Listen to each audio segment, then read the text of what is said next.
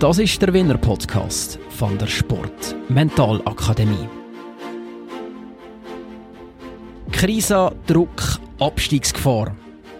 Durch eine prekäre Situation in einem ehemaligen Verein hat er das Sport-Mentaltraining entdeckt und ist heute überzeugt davon. Für uns ist eigentlich das Wichtigste, dass wir frei, eigentlich frei auf, auf, auf die Eis gehen können. Eigentlich alles in den Trainings oder auch vor dem Spiel visualisiert haben und wissen, wie war ein Match und so weiter und so fort, dass wir, wenn das Spiel losgeht, Sag auf die Tisch gehen und eigentlich nichts mehr müssen überlegen Der Janik Lennart Albrecht ist Eishockey-Profi mit Rapperswil Jona und erzählt über die Wichtigkeit von mentaler Stärke in seinem Sport. Er ist jetzt Gast mit Eis. Herzlich willkommen zum Winner-Podcast, heute mit dem Janik Lennart Albrecht, Profi mit den SC Rapperswil Jona Lakers im Eishockey-Sport. Janik Lennart, schön bist du Gast mit uns. Danke für die Einladung. Wir wollen in den nächsten Minuten ein bisschen darüber hängen, über ähm, mentale Herausforderungen im Eishockey Spitzensport und euch der Umgang damit, euch damit einen Lösungsansatz zu finden. Und mit dir, Janik Lennart, ist interessant, du sagst selber, an und dazu mal als junger Spieler hat mich die ganze Mentalgeschichte praktisch nicht interessiert. Warum? Ja, ist noch schwierig zu sagen. Ich glaube, ich bin einfach wie, früher einfach noch nicht gewusst, was, ja, wie wichtig dass der Part kann sein oder ist effektiv. Ich glaube, als, als junger Spieler machst du dir viel weniger Gedanken. Äh, gehst einfach mal drauf los, spielst, probierst dich hochzukämpfen. Das Ziel ist eigentlich in erster Linie einfach der, der Durchbruch, es wird schaffen.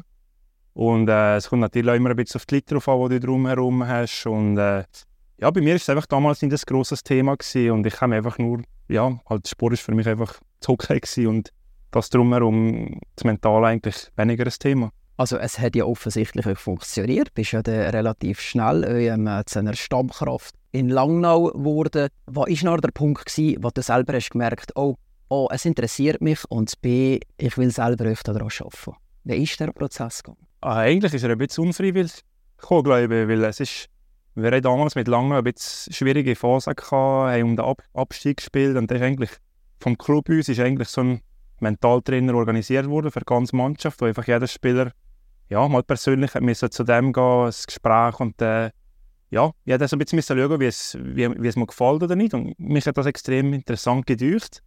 Und eigentlich ab da bin ich, bin ich das erste Mal in Kontakt gekommen mit dem mentalen Training und das Gefühl gehabt, das könnte eigentlich etwas für mich sein.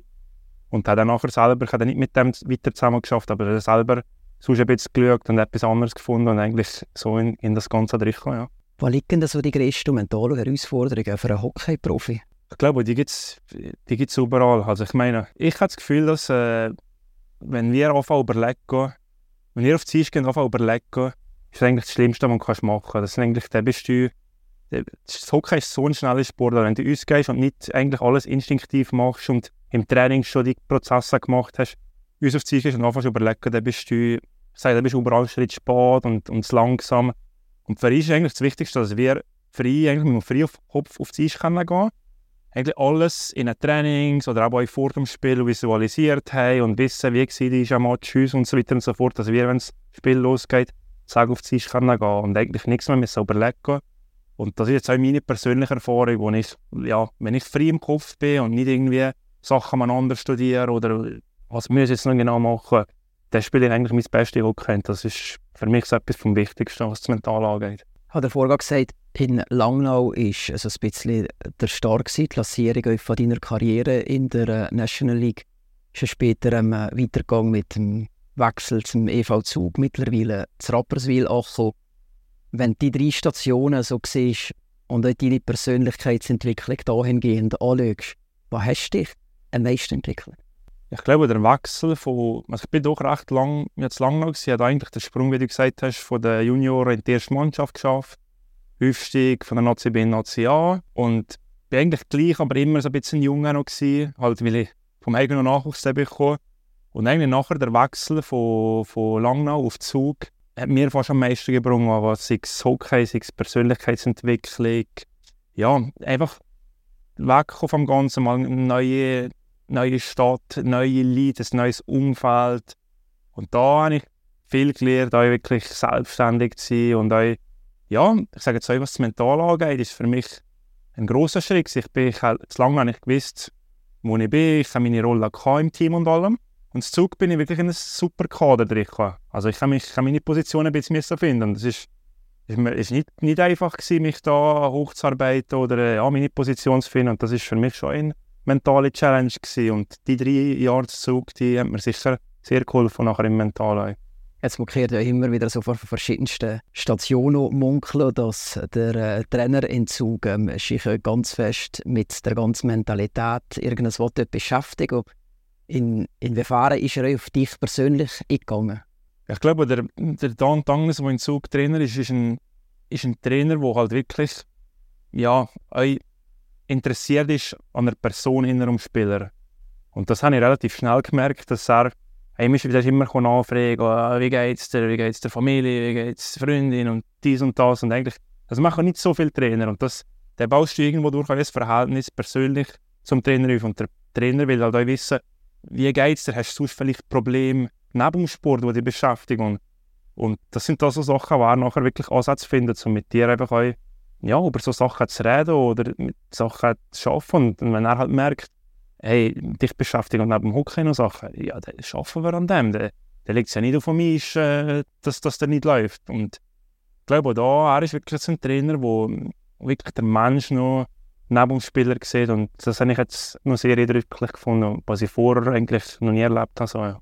Es ist ja trotz der ganzen Mentalität und der Wichtigkeit von der Mentalität im heutigen Spitzensport irgendwo ein individuelles Thema. Jeder geht irgendwo anders damit um gleich, wenn, wenn du jetzt dich als Beispiel nimmst, inwiefern hinter und dich solche potenzielle Störfaktoren, wenn vielleicht mit der Familie etwas ist oder wenn sonst irgendein so ein Punkt ist ähm, an, an der Bestleistung, wie wichtig ist das, dass man das A ausblenden oder B eben total kann eliminieren dass alles ähm, ja, irgendwo dass eine saubere Sache ist und im Kopf frei bist. Wie wichtig ist das für dich?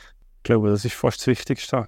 Ich meine, ich hatte Phasen, wo ich, ja, bevor, oder meinem ersten und die Trainer zusammen geschafft haben, ich habe eigentlich wirklich gelernt, dass sie Sachen, die eigentlich neben dem Hockey sind, die sind, die sind da, die müssen wir annehmen, die müssen wir akzeptieren, das ist einfach so.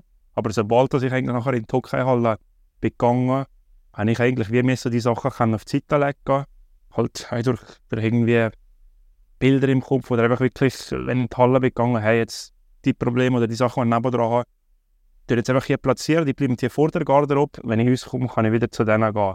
Und das sind Sachen, die ich auch, ja, wo mir extrem geholfen haben, dass ich da wirklich mit einem Trainer zusammen geschafft habe, so Sachen gelernt habe, weil ich zeitweise habe ich Sachen mitgenommen, ins Training, in einem Match und dann, ja, dann merkst du einfach, es läuft nicht gleich.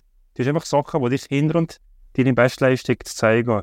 Und darum bin ich der Meinung, dass das schon sehr ein ja, entscheidender Faktor ist, dass die Sachen wie kannst halt ausblenden in der Zeit, wo es um den Sport geht wir haben mit der Zeit bei Langnau angefangen, wenn man ähm, so richtig ist, jetzt Zug bewegen, was ja sicher ein ganz grosses Karrierehighlight war mit dem Schweizer Meistertitel, ist es nachher nicht irgendwas so, dass du sagst, jeder Wechsel, der jetzt kommt, ist schon fast ein Rückschritt. Ist, ist, ist das im Kopf irgendwo ein Gedanke gewesen, oder? Ja, es ist nur, also aber, wo ich eigentlich immer mein größtes Ziel war, wenn ich in der Schweiz Profi werde, dass ich einfach, dass ich Schweizer Meister werde. Und das, das habe ich, das habe ich verfolgt, das habe ich, wie du gesagt hast, habe ich da erreicht mit Zug. Und nachher, ähm, äh, ja, bist schon so. Ich muss sagen, ich habe direkt nach dem Meistertitel mit Zug habe ich eigentlich gewechselt auf, auf Rappi.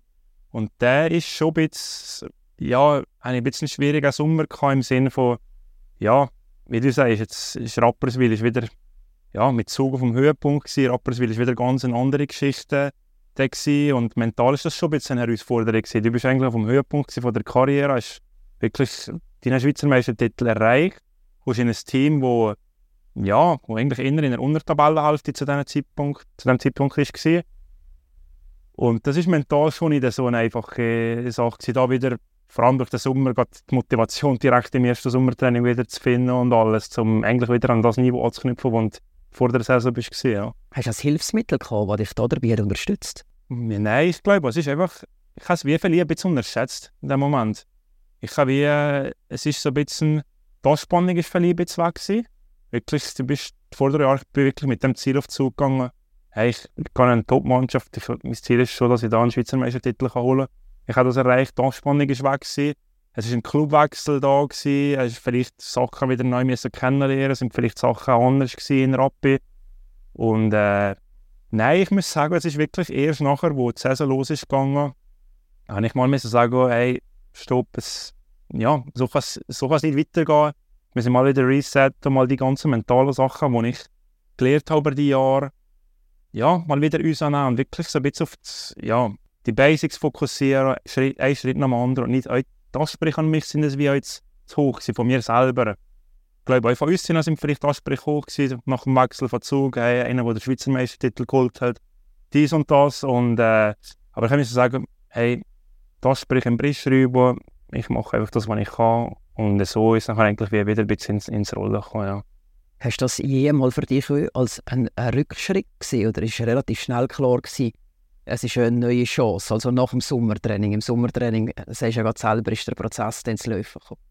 Nein, aber am Anfang ist es wirklich, ist es wirklich schwierig gewesen. Und auch damals muss man eigentlich wissen, dass halt der Wechsel von Zug auf Rapp ist halt, ja, ich glaube, ich wäre damals gar noch zu Zug geblieben, was hätte in Wien wieder gegeben. Und ist, das ist halt immer schwierig beim Hockey, die ganzen Transfergeschichten passieren Mitte während der Saison, du bist voll in der Saison, aber gleichzeitig bist du mit anderen Teams am Reden, wegen einem neuen Vertrag. Das sind halt auch, mental ist das eine riesige Herausforderung, dass du dich gleich noch auf den Sport konzentrieren Und ja, im ersten Moment habe ich es vielleicht schon ein bisschen als Rückschritt angeschaut, der Wechsel auf, auf, auf Rappi und das ist aber die ganze Geschichte mit dem Motivieren im Sommertraining. Und nach irgendwann, ähm, muss ich sagen, habe ich dann wirklich gemerkt, hey, ich kann, eigentlich habe ich zu Rappi so viel Freude am Hockey wie noch nie. Ich habe, ich habe meine Rolle, die ich, wo ich, wo ich gesucht habe. Ich, ich bekomme das Vertrauen vom Trainer und von den Verantwortlichen. Und ich fühle mich eigentlich pudelwohl. Halt, was, was will ich noch mehr? Das Wichtigste ist ja, dass ich Freude am Hockey habe. Und sobald ich das eigentlich gemerkt habe, ist das wie automatisch wieder ins Rollen gekommen. Ja. Ja, und mittlerweile ist es ja so, dass man mit Rapperswil Champions League Hockey spielen was vor wenigen Jahren äh, schon fast unvorstellbar war. Und da bist du ein ganz wichtiges Puzzleteil da dabei. Wie gehst du mit der neuen Rolle um, jetzt mehr Verantwortung zu haben in der Mannschaft? Äh, natürlich aufgrund von der Erfahrung. Äh, liegt mir jetzt eigentlich noch gut. Das ist eigentlich das, was ich ein bisschen gesucht habe. Ich glaube, lange habe ich mich als Junge, bin ich schon so ein bisschen ja, in die Rolle reingekommen. Vielleicht noch nicht ganz, wie ich es wie es Zug ist ein bisschen schwieriger gewesen, weil wir doch eine sehr gute, erfahrene Mannschaft hatten mit, mit vielen Nationalspielern und allem. Haben das vielleicht nicht ganz geschafft, wie ich es gerne hatte. Und jetzt eigentlich zu Rappi ist genau das, was ich gesucht habe, dass ich wirklich die Leaderrolle habe im Team, aber auch eigentlich quasi neben mir ist auch jetzt die Jungen jetzt langsam nachziehen und das Vorbild sein, ja, sei es neben mir ist oder auf mir ist. Das ist eigentlich eine Rolle, die mir, die mir liegt und die ich gerne habe, ja. Erik Lennart, was mir davor gerade ist geblieben ist, war, was du hast gesagt ähm, das Ziel mit dem Schweizer Meistertitel. Das habe ich schon lange verfolgt und irgendwann ist eben tatsächlich der Zeitpunkt gekommen, wo man mit dem EV-Zug das hat erreicht im Zusammenhang mit Zielsetzung, ich werfe jetzt einmal ein Wort in die Runde, Schweizer Nationalmannschaft, was schon Aufgebot sind da war, ist das euch irgendwo noch im Hinterkopf? Inwiefern ist das ein Thema? Ja, es ist, es ist sicher nach wie vor. Also, ich glaube, die Mal, wo ich äh, für die Nazi laufen bin ich jedes Mal extrem stolz gewesen, mit dem Liebling auf die Eis zu gehen. Und es ist, wäre nach wie vor etwas Schönes, wenn ich, wenn ich, wenn ich wieder ein Aufgebot bekomme.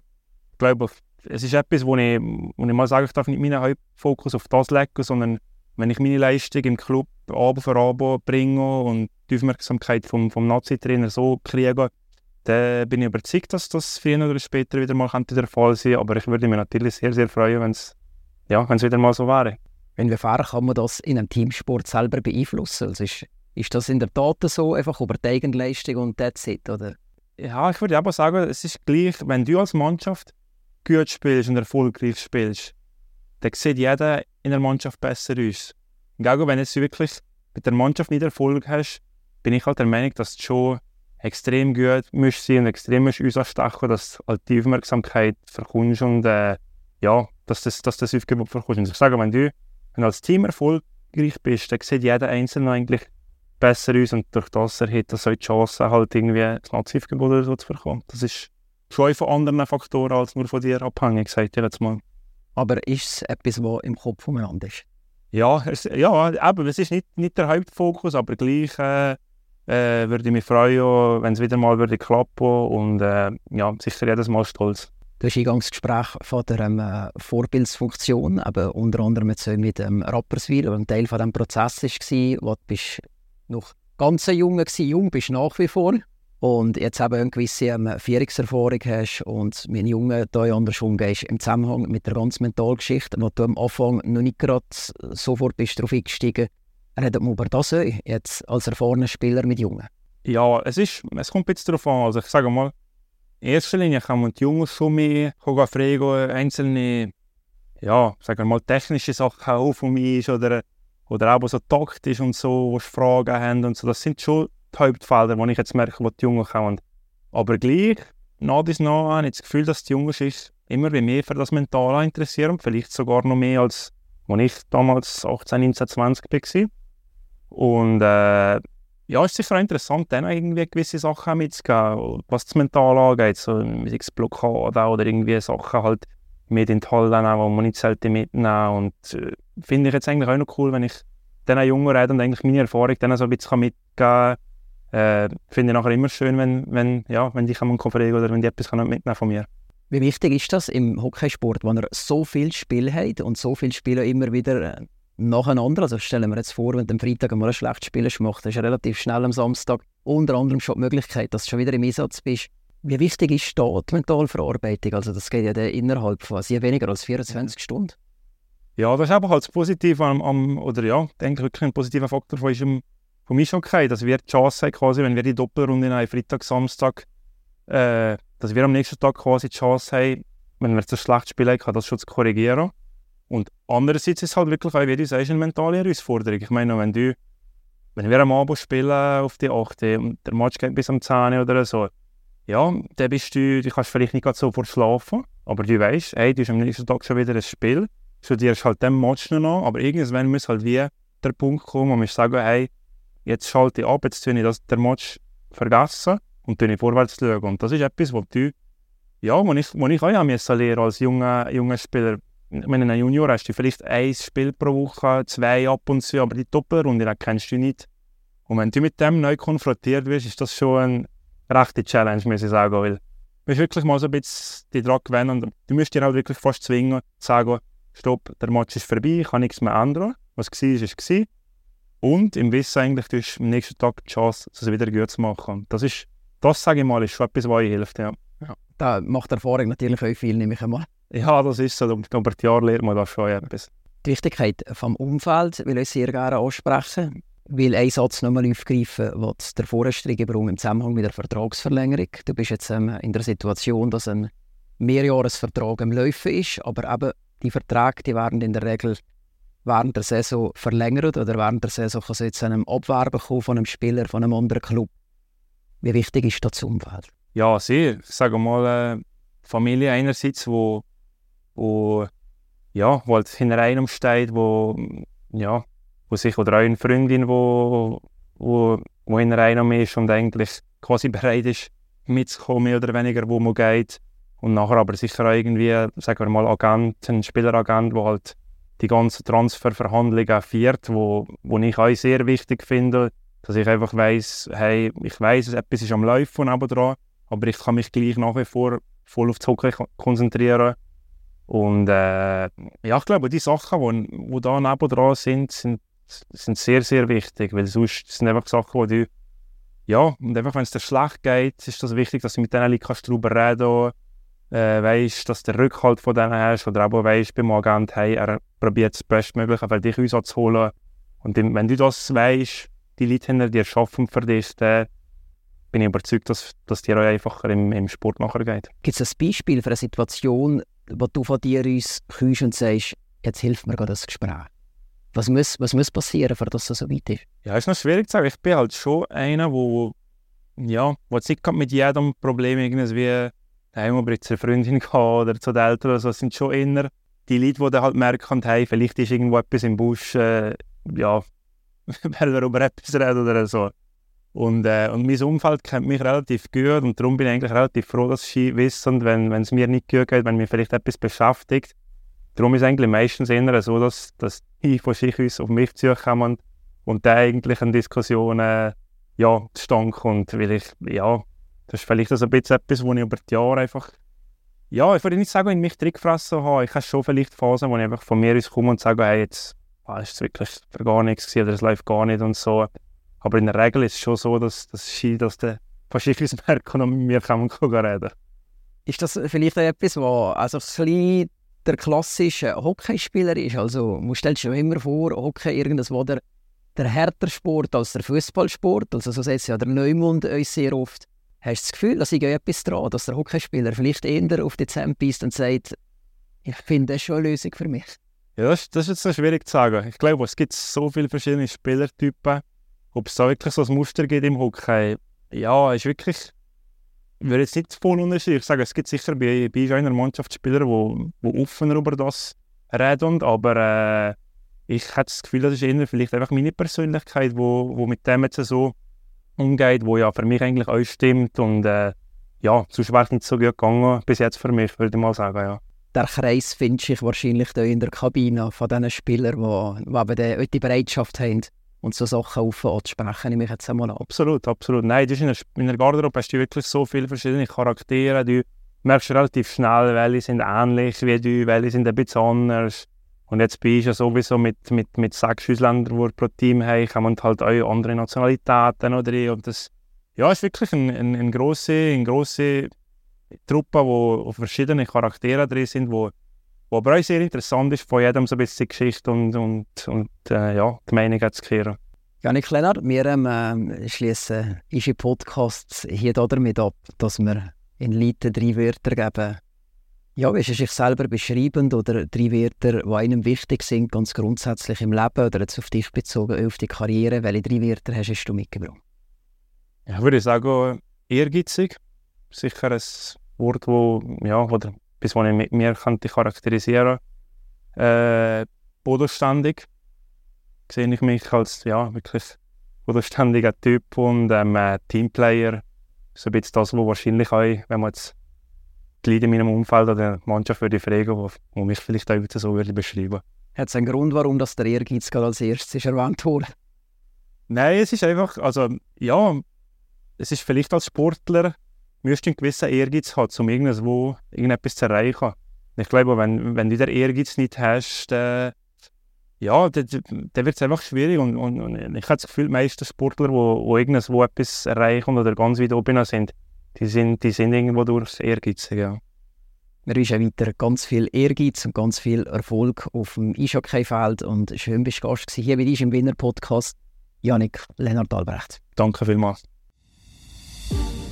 Das ist der Winner Podcast von der Sport Mentalakademie.